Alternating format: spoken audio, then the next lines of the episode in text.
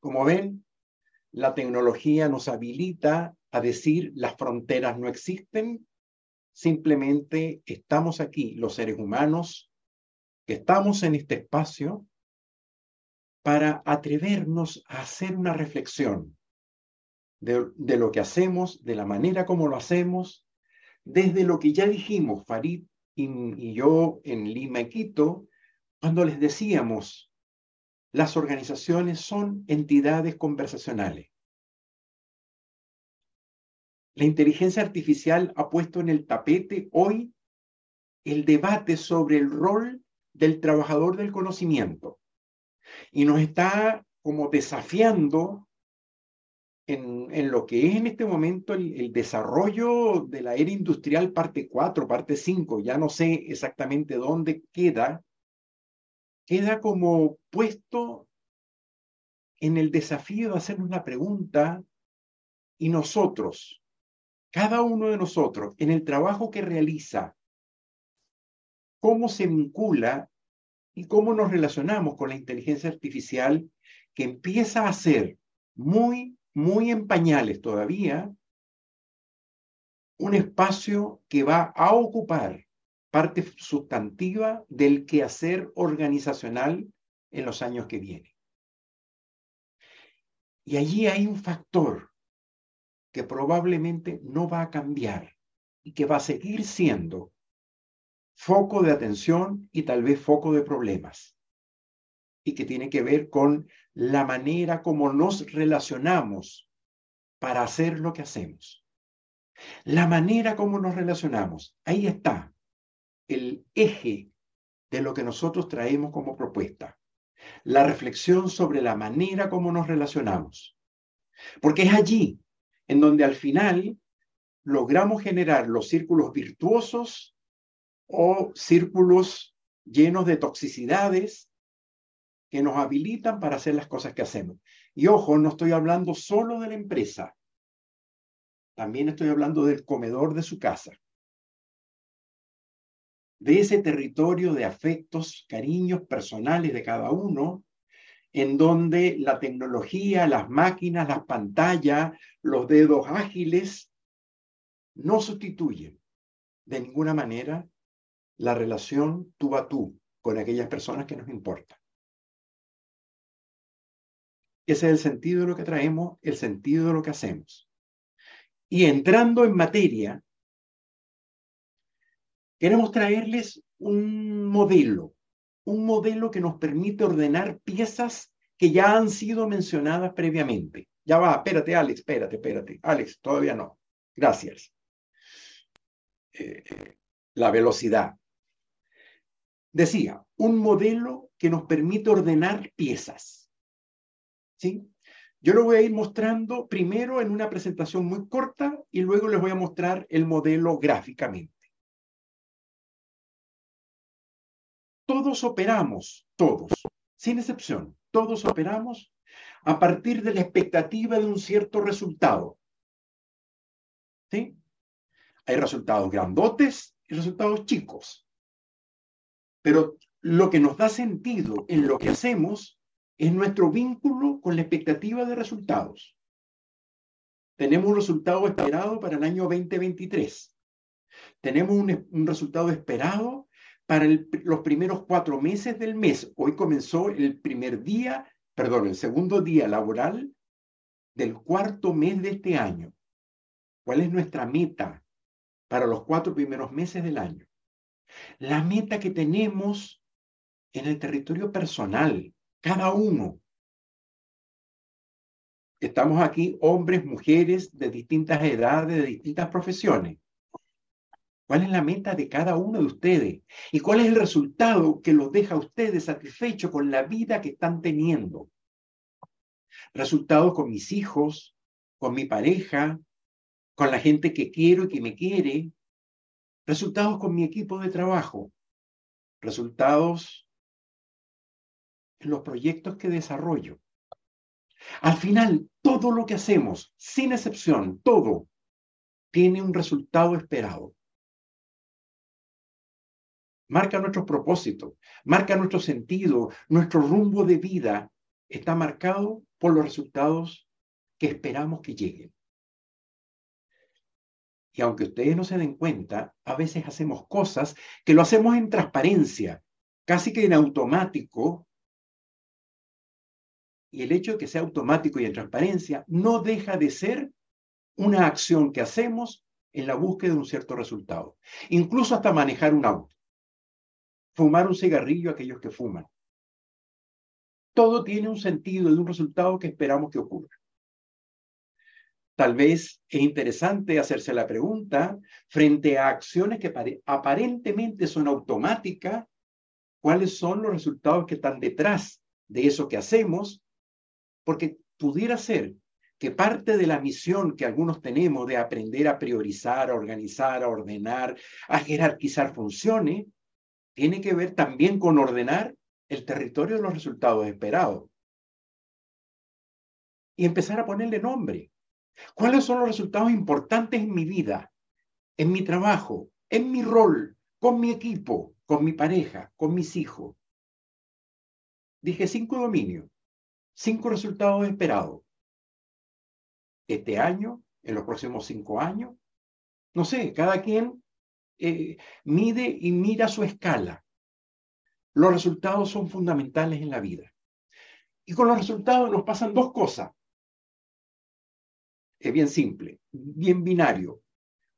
Resultado logrado, check, bien, ah, celebramos, lo logramos, lo hicimos. O resultado no logrado, pesadilla, dolor, a veces rabia, a veces sufrimiento, a veces la sensación de, oh, hice de todo, todo, todo, todo, y miren ese resultado que estamos obteniendo. Frente a cada resultado, aun cuando no nos damos cuenta, organizacionalmente lo hacemos de manera automática. Todo resultado implica un proceso evaluativo. ¿Sí? Entonces, a fin de año, a mitad de año, cada tres meses, hacemos revisión de números, logros, lo que falta, resultados logrados, resultados por lograr y tomamos medidas. En la vida personal, no lo hacemos tan automático, tan sistemático, perdón. No lo hacemos de manera tan sistemática, pero lo hacemos. Me gusta, no me gusta. Y frente al no me gusta o el resultado no era lo que yo esperaba, ¿Cuál es la reacción inmediata? Hacernos preguntas. ¿Por qué? ¿Qué pasó acá? ¿Cuál fue el ingrediente que faltó o que sobró o que era demasiado? ¿Me fui demasiado o lo hice demasiado poco? ¿Qué fue lo que dejé de hacer o hice de manera inadecuada que hace que ese resultado que estoy teniendo no es el resultado que yo esperaba? Solemos hacer una relación directa entre resultado y lo que hicimos. Todo equipo de trabajo, todo gerente, frente a un resultado insatisfactorio, la primera pregunta es, ¿qué pasó aquí? ¿Qué pasó? ¿Por qué obtuvimos este resultado? Y en la respuesta aparecen el conjunto de las acciones que realizamos o que dejamos de hacer que por las cuales obtuvimos ese cierto resultado. Aunque no lo hacemos directa y organizadamente de esa forma, pero cuando hablamos con los hijos, cuando hablamos con la pareja, cuando hablamos con quien dormimos y miramos un cierto resultado, también nos vamos a las acciones que ocurrieron. Y esto es una ecuación casi que automática. Resultado, acción. Buen resultado, revisamos acciones. Mal resultado, revisamos acciones. Y si queremos cambiar el resultado, simplemente nos vamos a las acciones y hacemos una intervención en las acciones que hacemos. Hasta aquí pareciera que es todo eh, como parte de la habitualidad desde la cual todos operamos. Pero ocurre, lamentablemente, mucho más frecuentemente de lo que quisiéramos.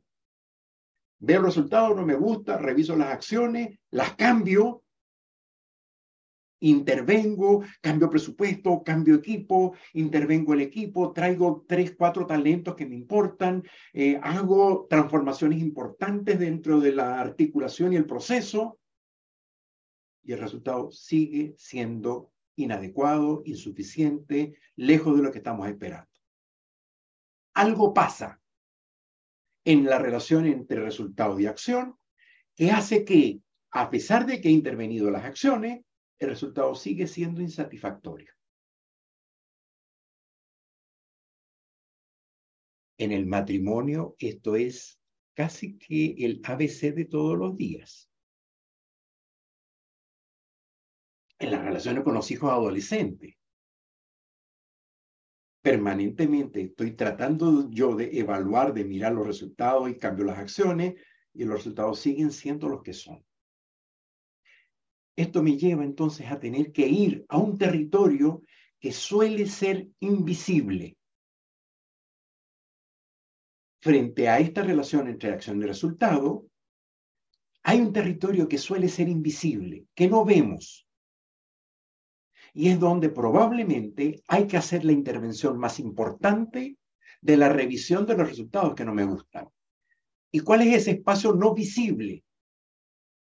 Suele ser aquel espacio del, del que ve lo que ve cuando ve lo que ve. Es decir, el observador que está mirando lo que pasa, que se da cuenta de lo que ocurre, pero que no se mira a sí mismo o que solemos no mirarnos a nosotros mismos. Es como cuando vamos en una caverna con una linterna, yo voy iluminando cada cosa que ocurre y veo todo lo que va pasando, pero el que ilumina no se ilumina a sí mismo. Es como transparente, es obvio. Pero no, en este caso nos importa dar vuelta a la linterna y mirarnos a nosotros mismos y hacernos preguntas con respecto a nosotros, porque probablemente parte del mal resultado y las acciones inadecuadas tiene que ver con el, el, ser humano que hoy estoy siendo, el líder que hoy estoy siendo, el gerente que hoy estoy siendo frente a esto que está pasando el esposo, el padre, la pareja, yo. Y frente al resultado insatisfactorio, sospecho, en primer lugar, de mí mismo. No seré yo, Señor, el que por mis propias acciones, por mis propias miradas, por mis propias narrativas, por mis propias maneras de entender y de explicar las cosas, o por mis emociones, o por la forma como yo me vinculo con el mundo, tal vez soy yo el que ha aportado a que esas acciones sean las que sean. Y saben que cuando empiezo a revisarme a mí mismo, me reviso al menos en tres grandes dimensiones. Las narrativas que me constituyen, las historias que me doy, los juicios que me constituyen y que me hacen operar en la vida, las formas como yo interpreto y entiendo, las emociones que me constituyen, el paquete emocional del que estoy hecho. Y esto que me lleva y me trae, que se llama cuerpo, corporalidad, que también es parte de lo que hacemos. Lo vimos en el primer, en el primer encuentro. El valor de lo emocional, lo narrativo, el lenguaje, y la corporalidad y cómo las tres se integran. Y cuando miro al observador que estoy siendo frente a lo que pasa, miro esas tres dimensiones, entendiendo en este caso el observador como el sentido que le damos al acontecer que nos ocurre. Primera dimensión. Y la otra dimensión tiene que ver con el sistema el sistema del que somos parte, el sistema que nos constituyó en el ser humano que estamos siendo hoy. Sobre este aspecto particular nos vamos a meter en profundidad en un encuentro posterior. Cómo los sistemas nos determinan y cómo nosotros logramos de alguna manera determinar también en los sistemas en los que podemos determinar. Pregunta interesante. ¿Cuáles son los sistemas que me constituyeron en el ser humano, en la mujer y en el hombre que hoy yo estoy siendo? ¿Y cuáles son los sistemas a los que yo puedo hoy impactar? Mi equipo, mi empresa, mi jefe, mis pares, mi familia, el espacio escolar de mis hijos, a dónde yo impacto sistémicamente con mi manera de proponer, de decir, de resolver. Primer, primera parte del modelo, los resultados. Ya vimos el valor de los resultados. Segunda parte, cuando los resultados me gustan o no me gustan, me voy a las acciones. Y cuando las acciones revisadas, cambiadas, transformadas, intervenidas no son suficientes, me voy al territorio del observador, es decir, yo como persona que doy un cierto sentido al acontecer y que explico el mundo en el que estoy parado de una cierta manera. Y yo como persona hago entonces un proceso de, adelante Alex, de evaluación, de revisión de resultados, es decir, me pongo a mirar qué pasó, por qué pasó, de qué forma pasó, y no me quedo en las acciones solamente. Hago preguntas con respecto a mí mismo. Y frente a un resultado y frente a las acciones que estoy teniendo, si yo quiero obtener resultados diferentes, si yo quiero generar procesos diferentes, la pregunta que necesito hacer es, ¿qué necesito aprender para hacerlo de manera distinta? Dale dos o tres clics a los que vienen. Al otro es, hasta ahí, hasta ahí, es, hasta ahí, por favor. Es decir, el territorio de los distintos tipos de aprendizaje que puedo generar para poder transformar o bien las acciones o bien el observador que estoy siendo, para poder desde allí, en un círculo virtuoso, volver a intervenir en las acciones que estoy teniendo para obtener resultados distintos. Voy a poner un ejemplo muy simple, muy, muy simple.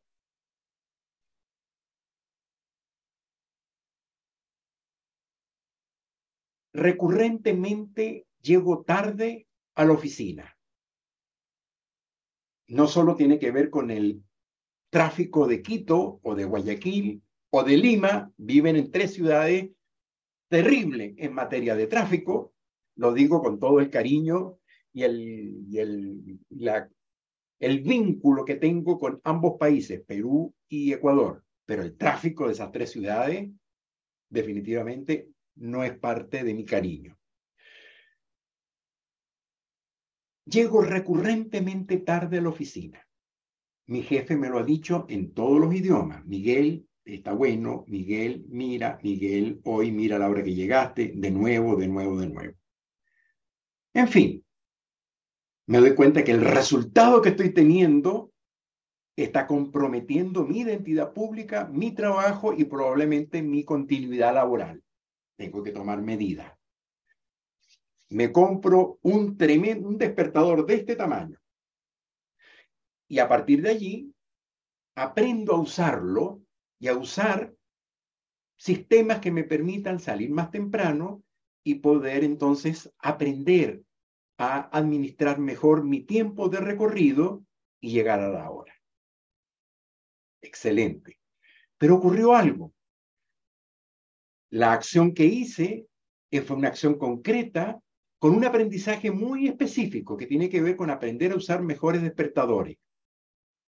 Pero resulta ser que al despertarme más temprano, resto horas de sueño a mi vida y golpe de 10, 11 de la mañana, empiezo como a declinar. No, no les cuento lo que me pasa a las 5 de la tarde. Al final, termino la semana convertido en una verdadera, eh, un verdadero trapito, porque estoy durmiendo mucho menos, gracias a la acción que hice y el aprendizaje que tuve para obtener el resultado. El resultado no me está gustando entonces. Necesito aprender algo distinto. Es decir, tal vez no estoy delegando suficientemente, tal vez no estoy distribuyendo de mejor manera, tal vez no estoy jerarquizando lo que, hay que, lo que sea importante, entonces requiero de un aprendizaje diferente, ya no tiene que ver con el despertador, tengo que ir al, al gerente que estoy siendo. Y tengo que revisar entonces cómo estoy concentrando demasiadas tareas en, mí y tal vez que puedo delegar, reviso mi agenda, y por lo menos el 20% de las cosas que encuentro en mi agenda, no hace falta que las haga yo. Puedo entregárselas a otras personas. Un 20% incluso adicional. No tendrías que hacerlas yo solo, las puedo hacer con alguien más que además aprenda y dentro de un año ya poderle soltar esas funciones también. Y me doy cuenta que al final no estoy delegando, no estoy confiando, no estoy creando condiciones de desarrollo de mi propio equipo. O tal vez no estoy relacionándome con mis pares de una manera en donde virtuosamente nos coordinemos y complementemos para poder generar un trabajo diferente. Pero para cambiar eso tengo que cambiar yo, mi manera de confiar, mi manera de delegar, mi manera de estar con los demás. Por lo tanto, el aprendizaje ya no es un aprendizaje de acción, de despertadores. Es un aprendizaje más largo, más lento, pero que a la larga me va a garantizar efectividad, buen resultado y calidad de vida. Ahí les muestro cómo, si yo me intervengo en mi manera de operar, probablemente el aprendizaje que voy a instalar va a generar posibilidades que antes no tenía. No es suficiente tener un despertador, levantarse más temprano. Además, puedo agregar otros aprendizajes también.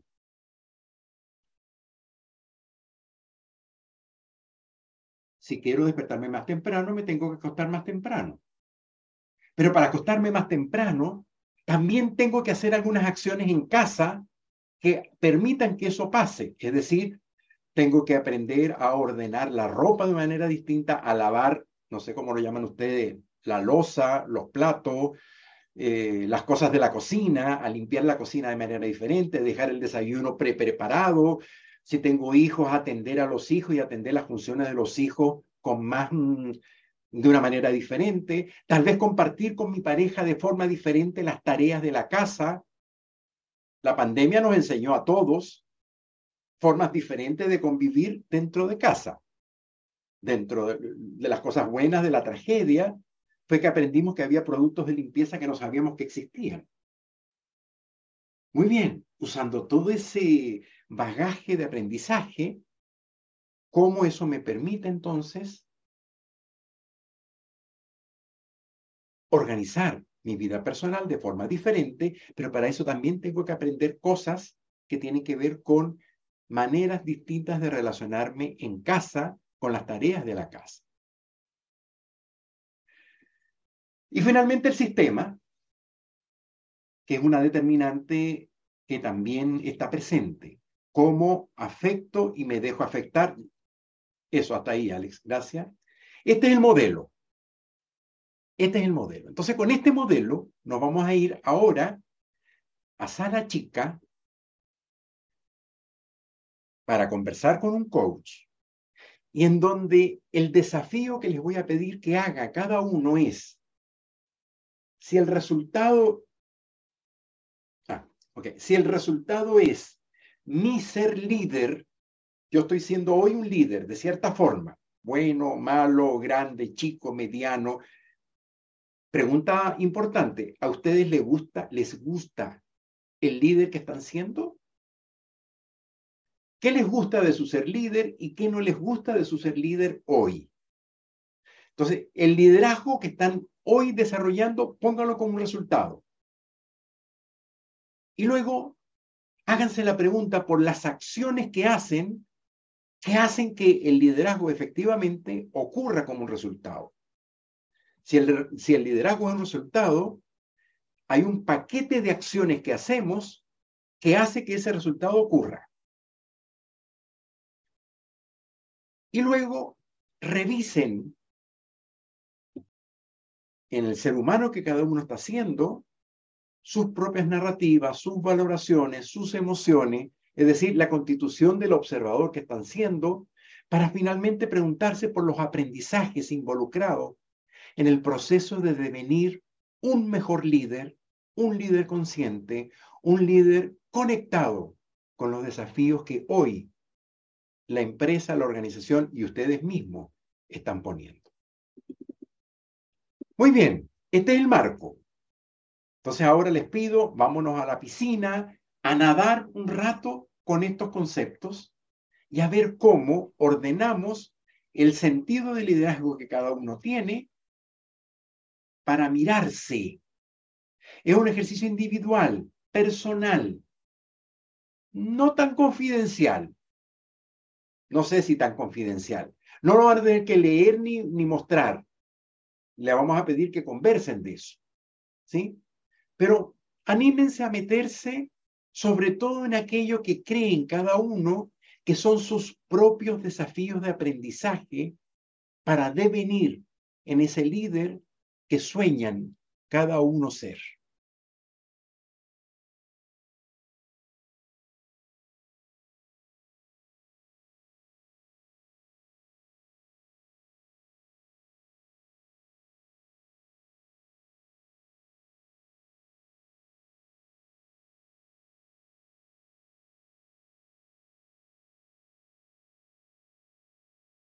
Quiero conectar lo que Miguel nos trajo eh, en la presentación que hizo Miguel, este modelo en el cual Miguel le puso foco en el aprendizaje, este modelo que lo llevamos hacia el resultado que queríamos obtener sobre el liderazgo y Miguel le puso foco, nos fue mostrando cómo las acciones generan resultados y las acciones provienen de el tipo de observador que somos, el tipo de persona, cómo interpretamos y cómo miramos el, mundo, nuestros conocimientos y nuestras experiencias.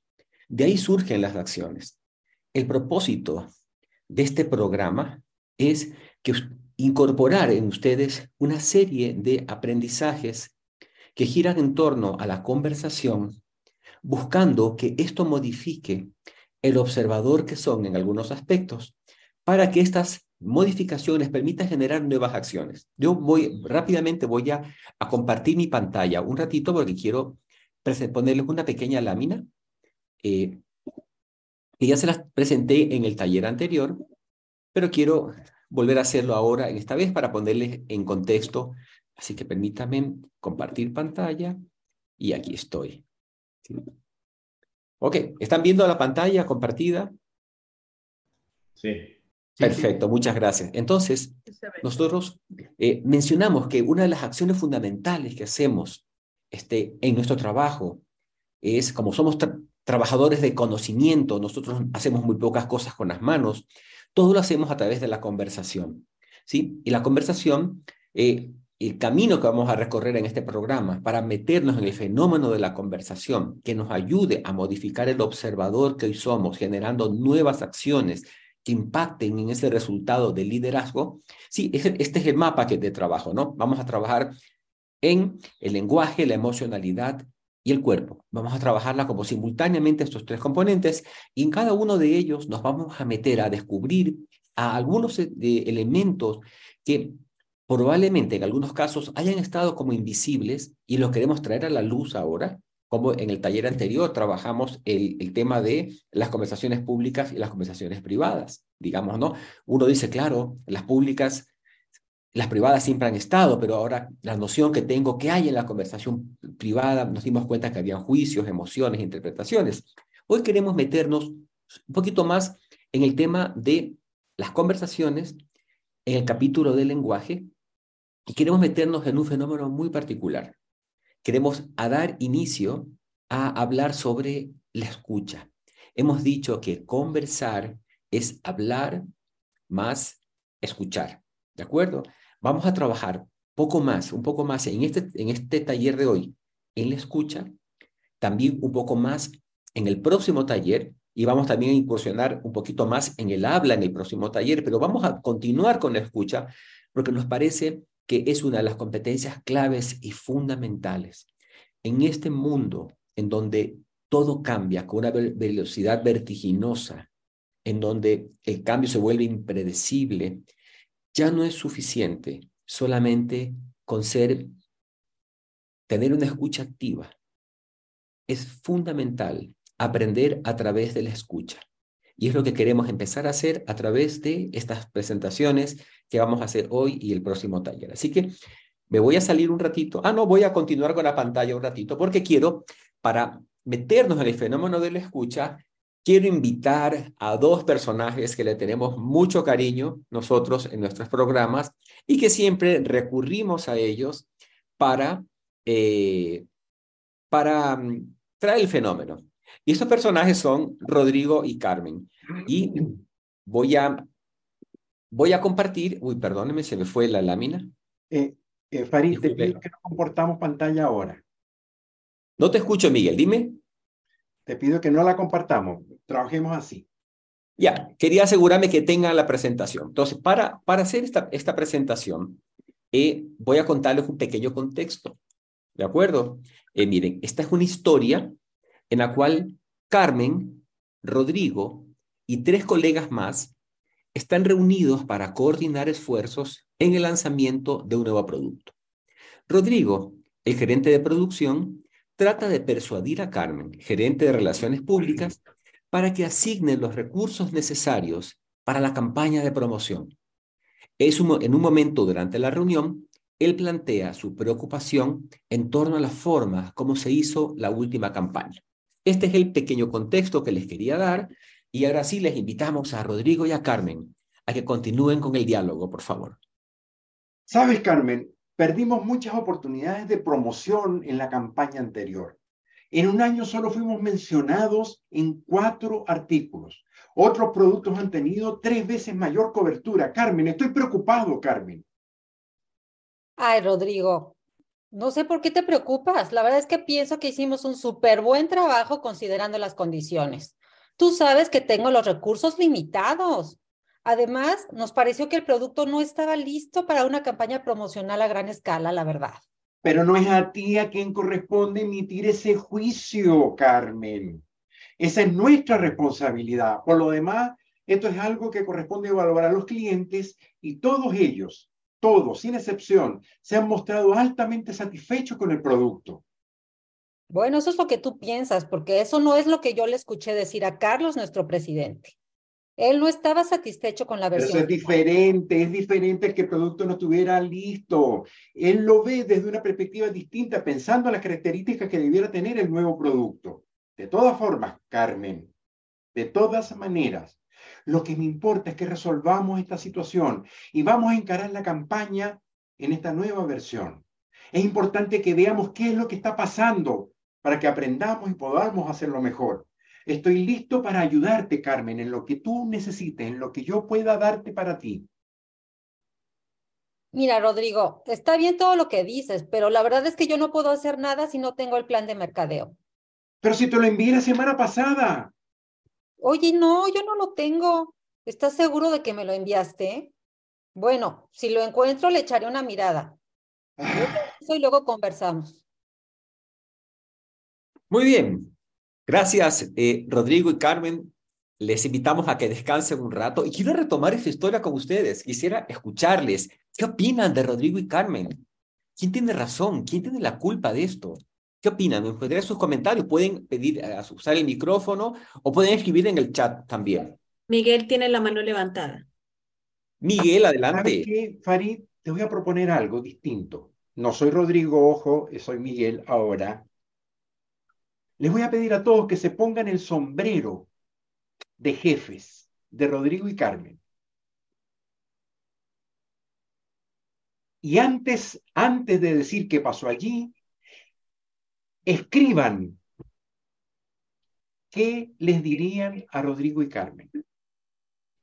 Ustedes son los jefes de Rodrigo y Carmen. ¿Qué les dirían? Escríbanlo. Es un ejercicio que vamos a hacer después. Pero escriban, escriban, ¿qué le dirían a Rodrigo y Carmen?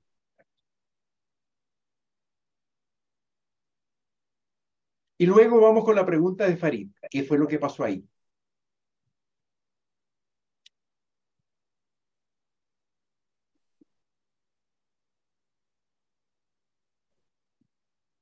Escríbanlo en un papel de ustedes, un papel que, que necesitamos que conserven.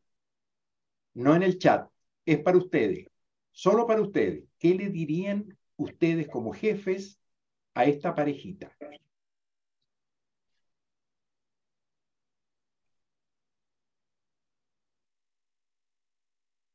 Bueno, gracias Miguel por tu aportación. Lo íbamos a hacer dentro de un ratito, pero está bien, Miguel, te agradezco mucho. Más bien ahora que ya han escrito lo que ustedes le dirían a Rodrigo y a Carmen como su jefe, me gustaría escucharles. ¿Qué opinan de la participación, del rol de Rodrigo y Carmen? Ustedes como observadores. Adelante, Roselina, adelante. Buenos días.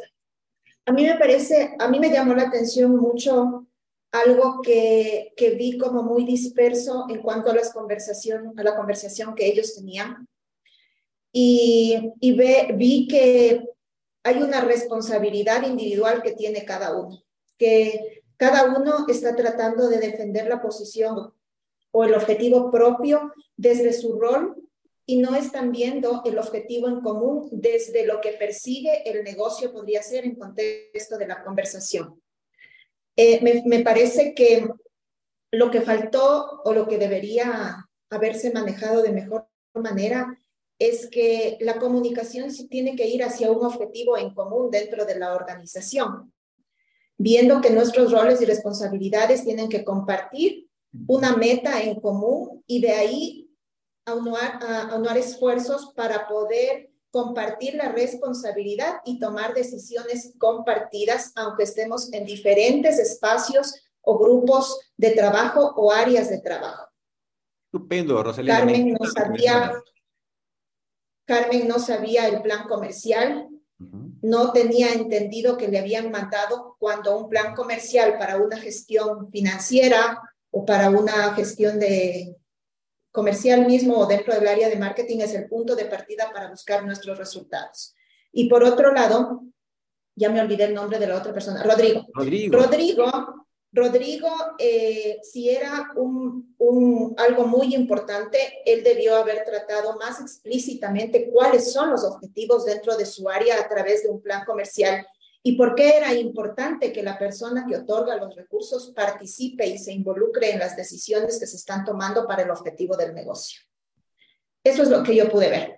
Estupendo, estupendo, Rosalina. Muy, muy lindo lo que has mencionado, ¿no? Estuvieron, estuvieron cada uno por, por su lado como desconectados. Ricardo, adelante.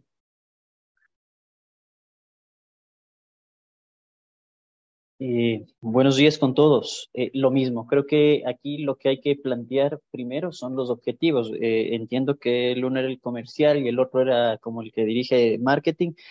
Este, y, algo básico es el plan de marketing, ¿no? O, o, pero tampoco sabían qué era el producto, cuáles son sus puntos fuertes, tampoco sabía el, eh, eh, tanto el que, el que iba a comercializar como el otro. Entonces, este, aquí es clarísima que la comunicación está rota, pero rota a niveles brutales, porque no saben lo que venden, no saben cómo venderlo, no saben eh, este, cuánto tienen que vender, no saben cuánto tienen que, que, improntar o, o, o, salir en el, en el marketing este, no saben cómo medir la satisfacción del producto, no saben eh, si el producto está incompleto o el producto ya está listo para vender o si va a satisfacer o si tiene que cumplir con los procesos. Eh, lo primero que hay que hacer es escuchar eh, al uno y al otro para ver, indagar un poquito más en dónde está Perfecto, eh, Ricardo. tenlo ahí. ¿Te acuerdas que tú ya escribiste eh, si fueras el jefe de ellos, qué les dirías? Bueno, tenlo ahí, tenlo ahí anotado porque vamos a regresar a eso. ¿Qué les dirías tú a Rodrigo y a Carmen? De acuerdo, pero fantástico tu, tu, tu mirada. Eh, en mi pantalla tengo a, a, voy a ver si pronuncio bien, Well, Werly, ¿puede ser? ¿Así está bien pronunciado? Perdóname. Sí, si Werly. Dale, Werly. Sí, gracias. Creo que Coincido en la última parte que dijo Ricardo. Este es el momento para aprovechar y preguntar, ¿por qué creen que nos pasa esto? es como, deténganse, porque ahí vamos a empezar a descubrir eh, probablemente la, la, causa raíz del asunto. ¿Por qué no se llevan? ¿Por qué no se hablan? ¿Por qué no sé qué? Perfecto. Esa sería la primera. Ok, muy bien. Eh, estupendo. Fernando, adelante, Fernando Pérez. Eh, bueno. Eh, ¿Qué opinas de Rodrigo y Carmen? Dale. A ver, yo creo que ahí eh, es evidente que no hay un trabajo en equipo, no hay una buena comunicación y no hay un conocimiento claro de cuáles son los, objetivos o metas establecidas que tiene la organización en común, así como los... ¿Quién crees que tiene más responsabilidad allí, Rodrigo o Carmen? O sea, es, compartido porque es trabajo en equipo, ¿no? no ahí no, no le veo yo una responsabilidad de, de cada área, sino todos buscan un mismo objetivo. Entonces, las áreas deben tener una buena comunicación y tener claro lo que quieren llegar.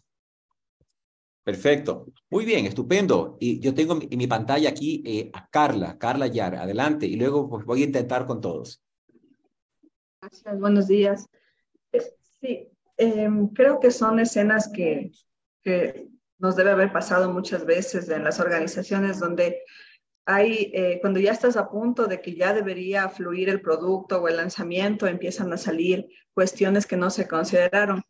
Entonces creo que ahí lo que falta es una organización desde el principio, si no bien de la empresa, porque puede ser que la empresa no tenía una política donde te dirija qué es lo que tienes que ver o qué son, qué son las cosas, los pasos que tienes que seguir, eh, entre Rodrigo y Carmen, debería haber habido esa conversación previa, ¿sí? Y después paso a paso donde se vayan viendo cómo van a avanzar las cosas y qué necesitan de parte y parte para que luego, ya cuando ya es demasiado tarde, no estén en, esta, en este problema tan grande que es que ya están a punto de lanzar y el otro no está de acuerdo y ella dice... no, Carla, una pregunta y entre aquí entre nosotros. ¿A quién le echas más responsabilidad en esto? ¿Quién es más responsable de este tema? Para mí, yo creo que son los dos, porque a la final los dos están participando en una sola cuestión, o sea, el producto final va a ser de los dos.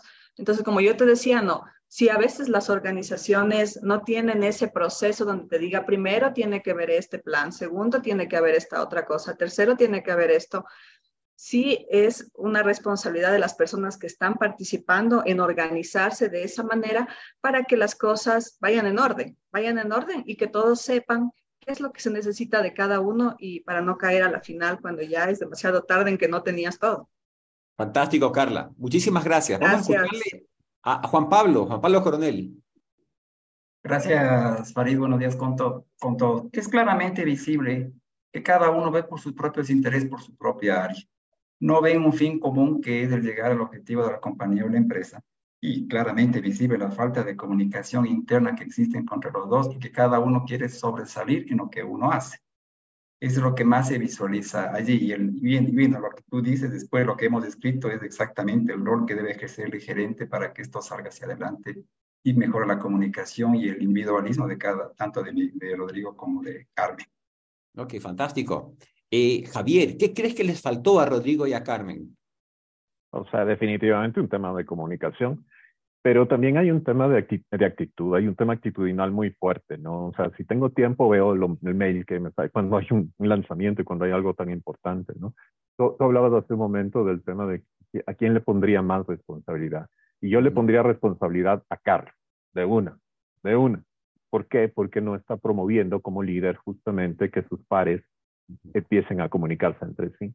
Cambiar un tema de actitud también en cuanto al, tema de respuesta. O sea, no es tan importante, bueno, yo ya sé, yo hago mi trabajo, no es mi problema lo que te pase a ti. No, no, no te pones la camiseta, no te enamoras del producto, no te enamoras de lo que tienes que hacer, no te enamoras de tu trabajo, sencillamente. Yo siento que Carmen tiene ese, ese problema de actitud y que no es un tema sencillamente de, de, ponerle el dedo, ¿no? Sino creo que un líder, que debería ser Carlos en este caso, eh, pueda, pueda ajustar, pueda equilibrar, pueda balancear, pueda fluir, pueda meter un poco de lubricante ahí, ¿no? Para que las cosas fluyan mejor entre los dos. Estupendo, estupendo, Javier. Muchísimas gracias. Y bueno, espacio para, para Juan Javier, para mm, Ricardo y luego para Grisca. Y ahí, luego avanzamos un poquito. Adelante, dale. Para ser conciso, solo quiero tomarme lo que acabo de decir Javier.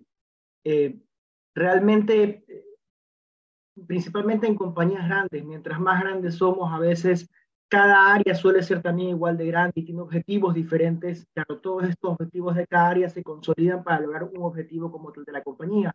Y lo que nos pasa muchas veces en el camino es que cada uno se vuelve en islas y comienzan a trabajar independientemente por sus propios objetivos sin darse cuenta del impacto que pueden tener en los resultados de la organización como tal. lo que veo que le pasó a las dos personas en el ejemplo fue justamente eso, cada uno estaba peleando por sus objetivos, por sus intereses y no se daban cuenta de que necesitaban trabajar juntos para poder lograrlo. Y también eh, el líder debe de, esa es una de las responsabilidades más grandes como líder, ¿no? ¿Cómo hacer para que las piezas o las personas o los recursos que tengo en mi equipo puedan lograr trabajar en conjunto para, para llegar a esos resultados esperados. ¿no? Creo que hay un poco de mala comunicación, hay un poco de, falta de trabajo de equipo, de falta de empoderamiento, pero creo, que ahí había bastante de falta de comprensión acerca de cuál es su rol en los resultados de la compañía y eso es como líderes tenemos que hacerlo nosotros. Fantástico. Recuerda registrarlo en aquello que tú le dirías en el caso de ser los jefes de ellos para regresar a esa actividad. En otro momento vamos a retomarlo, pero estupendo, Juan Javier. Vamos a Alex y luego Grisca, ¿ok? Gracias, Farid. No, lo que yo creo puntualmente que es un error asumir, asumir que el uno, uno le envió el correo y asumir que el otro lo leyó y lo recibió. Y del otro lado también, si es que vio que no hay respuesta de un correo de un tema importante, citar a, una, a un comité y decir, a ver, mira, yo envié esto tal fecha, quisiera reunirme contigo, revísalo previamente y hagamos un plan porque tenemos establecer fecha de lanzamiento y KPIs de resultados. Entonces, las asunciones que el otro yo envié y el otro lo recibió es un grave error que se comete. Ok, estupendo. Hubo, asumieron cosas allí, los que, de, acaso interpretado lo que dices, Alex. Muy bien, estupendo. Grisca, adelante, cuéntanos. Me gustaría cerramos esta parte para avanzar un poquito, ¿ok? Me gustaría conocer cómo es el liderazgo de Carlos porque influye muchísimo en las decisiones, pues eh, Carmen se escuda en, eso no le va a gustar a Carlos. Carlos ya lo tiene clarísimo y como a, Carlos no le gusta, yo me alío a lo que, a lo que él tiene. Entonces, eh, habría que, que ver cómo es ese liderazgo y cómo está funcionando, como tú decías, todo el sistema, ¿sí? No solamente estos dos actores, sino todo lo demás. Estupendo. Muchísimas gracias a todos. Este, estupendas sus reflexiones. Pónganse a pensar, eh, ¿de dónde surgió todo esto? Nosotros leímos un diálogo de dos, eh, tres minutos eh, y, y ustedes hicieron una, una, nos dieron varias respuestas. ¿De dónde surgió todo esto? ¿Qué opinan? Apenas leímos dos minutos y ustedes miren todo lo que dijeron, toda esa riqueza de comentarios, ¿de dónde creen que sale? De nuestra experiencia, de nuestras cosas que han pasado anteriormente, de nuestros puntos de, vista o forma de ver las cosas, ¿no? Desde nuestro lado observador. Ah, muy bien, fantástico. Y me quiero tomar de eso, ¿no? Desde nuestra experiencia, desde nuestro lado observador, desde la persona que somos, porque fíjese, el, en el fenómeno de la escucha, es un fenómeno, como veíamos en el taller anterior, es un fenómeno interpretativo. ¿Sí? Nosotros escuchamos una conversación, una representación de lo que sucedió en esta historia y hicimos una serie de, interpretaciones. Algunos le eh, vieron que había responsabilidad en ambos, otros mencionaron que era más Rodrigo que Carmen, alguien mencionó cómo será el liderazgo de Carlos, que que se excusa la una con la otra.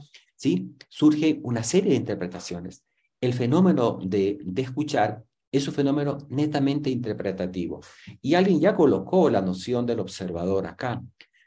Nosotros, cada uno de nosotros es un observador diferente. Cada uno de nosotros interpreta de manera diferente el fenómeno de la escucha. Yo quisiera compartir brevemente mi pantalla porque les tengo unas pequeñas, pequeñas ideas que les quiero compartir con respecto al, a la escucha, ¿de acuerdo? Así que permítame solamente ubicar acá. Primero, eh, voy a compartir esta pantallita que está acá. Listo, que les tenía listo, porque estamos, estábamos como tomando nota de, de algunos de los comentarios que se dijeron, así que brevemente se los voy a pasar. Eh, compartir pantalla, aquí estoy, ya. Listo. Bueno, ¿están viendo mi pantalla? Bueno, algunas de las cosas que se dijeron acá, pues hemos tomado notas de esta riqueza de comentarios que ustedes hicieron.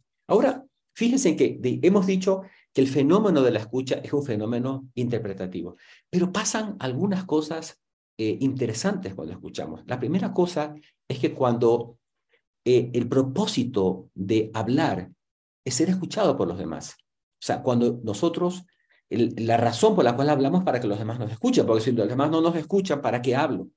Ahora, el escuchar valida el hablar. Cuando yo escucho al otro, estoy haciéndole que el otro exista. ¿Sí? Puede ser que en el fenómeno de la conversación yo esté escuchando mis interpretaciones. lo que, lo que yo opino de Rodrigo, lo que yo opino de Carmen, lo que yo opino del jefe de ambos. Y quizás en ese espacio de la escucha no esté escuchando al otro, esté escuchando a mis propios juicios, mi propia observador, mi propia experiencia. Y aquí el primer fenómeno, cuando yo me detengo y paro para escuchar al otro, estoy haciendo que el otro exista. El escuchar es un fenómeno automático y, venimos a través de nuestra historia escuchando en automático. Pero queremos que en este programa nosotros el fenómeno automático de la escucha lo pongamos en el modo manual. Pararnos para detener a escucharnos, a escuchar al otro. Yo suelo decir, y en mi propia vida lo quiero compartir, que escuchar es un acto voluntario.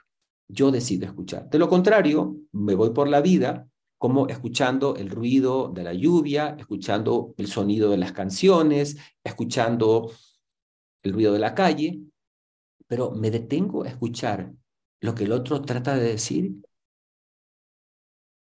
Cuando yo me paro y decido escuchar, yo me estoy haciendo responsable de mi propia escucha. Y es lo que queremos trabajar en este, en este programa. Primera, una de las primeras competencias es decidir escuchar de manera voluntaria. Cuando nosotros escuchamos, algo nos pasa a nosotros. Cuando nosotros nos ponemos en el modo escucha, no en el modo oír, oír la palabra, oír la lluvia, cuando nos ponemos en el modo de escuchar, pasan cosas con nosotros, porque nosotros escuchamos y la palabra del otro nos da información, nos, genera datos, eh, cosas que nosotros no conocíamos. Entonces, mientras estamos escuchando, algo está pasando con nosotros. Por supuesto que cada uno de nosotros escucha de acuerdo al tipo de observador que es, ya lo mencionaron antes usted, las experiencias, la forma en, nuestra propia vida, eh, el momento en el cual estamos. Sin embargo, primer fenómeno que pasa con la escucha es que nosotros, cuando escuchamos, generamos la posibilidad de que la escucha nos transforme con información que nos genera. Eh, el escuchar eh, no garantiza el hablar. También lo trabajamos un poquito en el taller anterior, porque decimos que yo, uno dice lo que dice y el otro escucha lo que escucha. No basta con que yo crea haber entendido lo que el otro está tratando de decir. Existe, como también lo mencionábamos en la, en la reunión anterior, en el taller primero, existe como un espacio entre aquello que el uno dice y aquello que el otro habla, o al revés. Cuando yo hablo, ¿qué será lo que el otro me entendió? Cuando el otro habla, ¿qué será que lo que estoy entendiendo es lo que el otro trata de decir?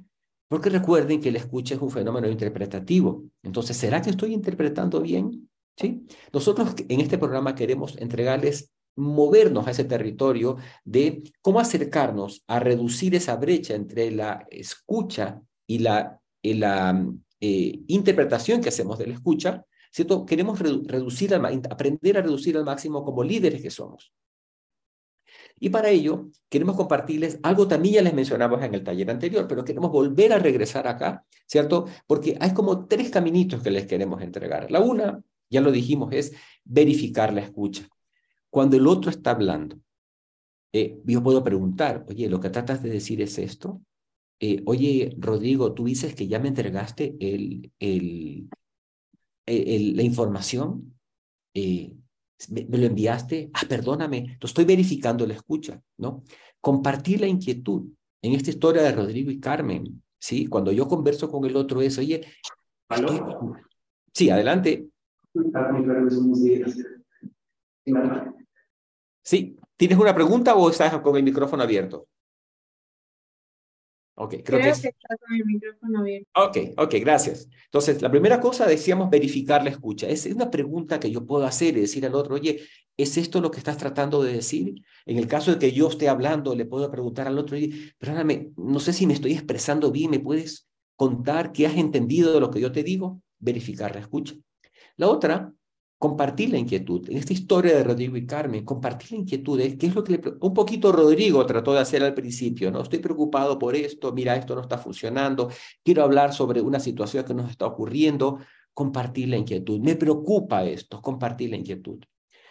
Y otro punto importante, cuando yo escucho, cuando yo me pongo en el modo manual de la escucha, el modo voluntario de la escucha, es indagar, preguntar al otro, oye, ¿Qué te pasa con esto? ¿Qué necesitas? Eh, ¿Para qué lo necesitas? Cuéntame cómo te sientas a, decirte lo que te estoy diciendo.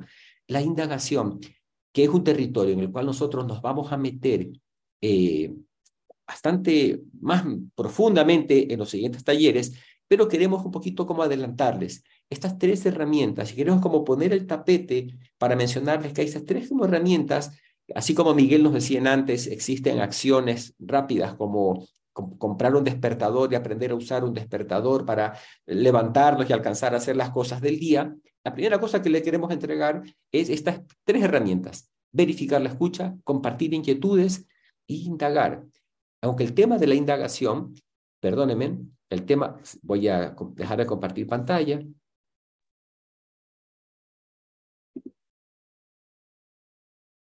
Ya, estoy otra vez compartir pantalla, ¿ok? Aunque el tema de la indagación lo vamos a trabajar más profundamente en el siguiente taller con otras competencias que les queremos entregar. Ahora, quisiera pedirles, vamos a regresar a salas chicas nuevamente, ¿sí? Y vamos a hacer un ejercicio parecido al anterior, pero cuyo foco va a ser ahora mejorar la escucha. ¿De acuerdo? O sea, en el casillero de los resultados vamos a poner mejorar mi escucha. Y quisiera que regresen al casillero de las acciones. ¿Qué acciones puedo hacer yo para mejorar mi escucha? Desde el observador.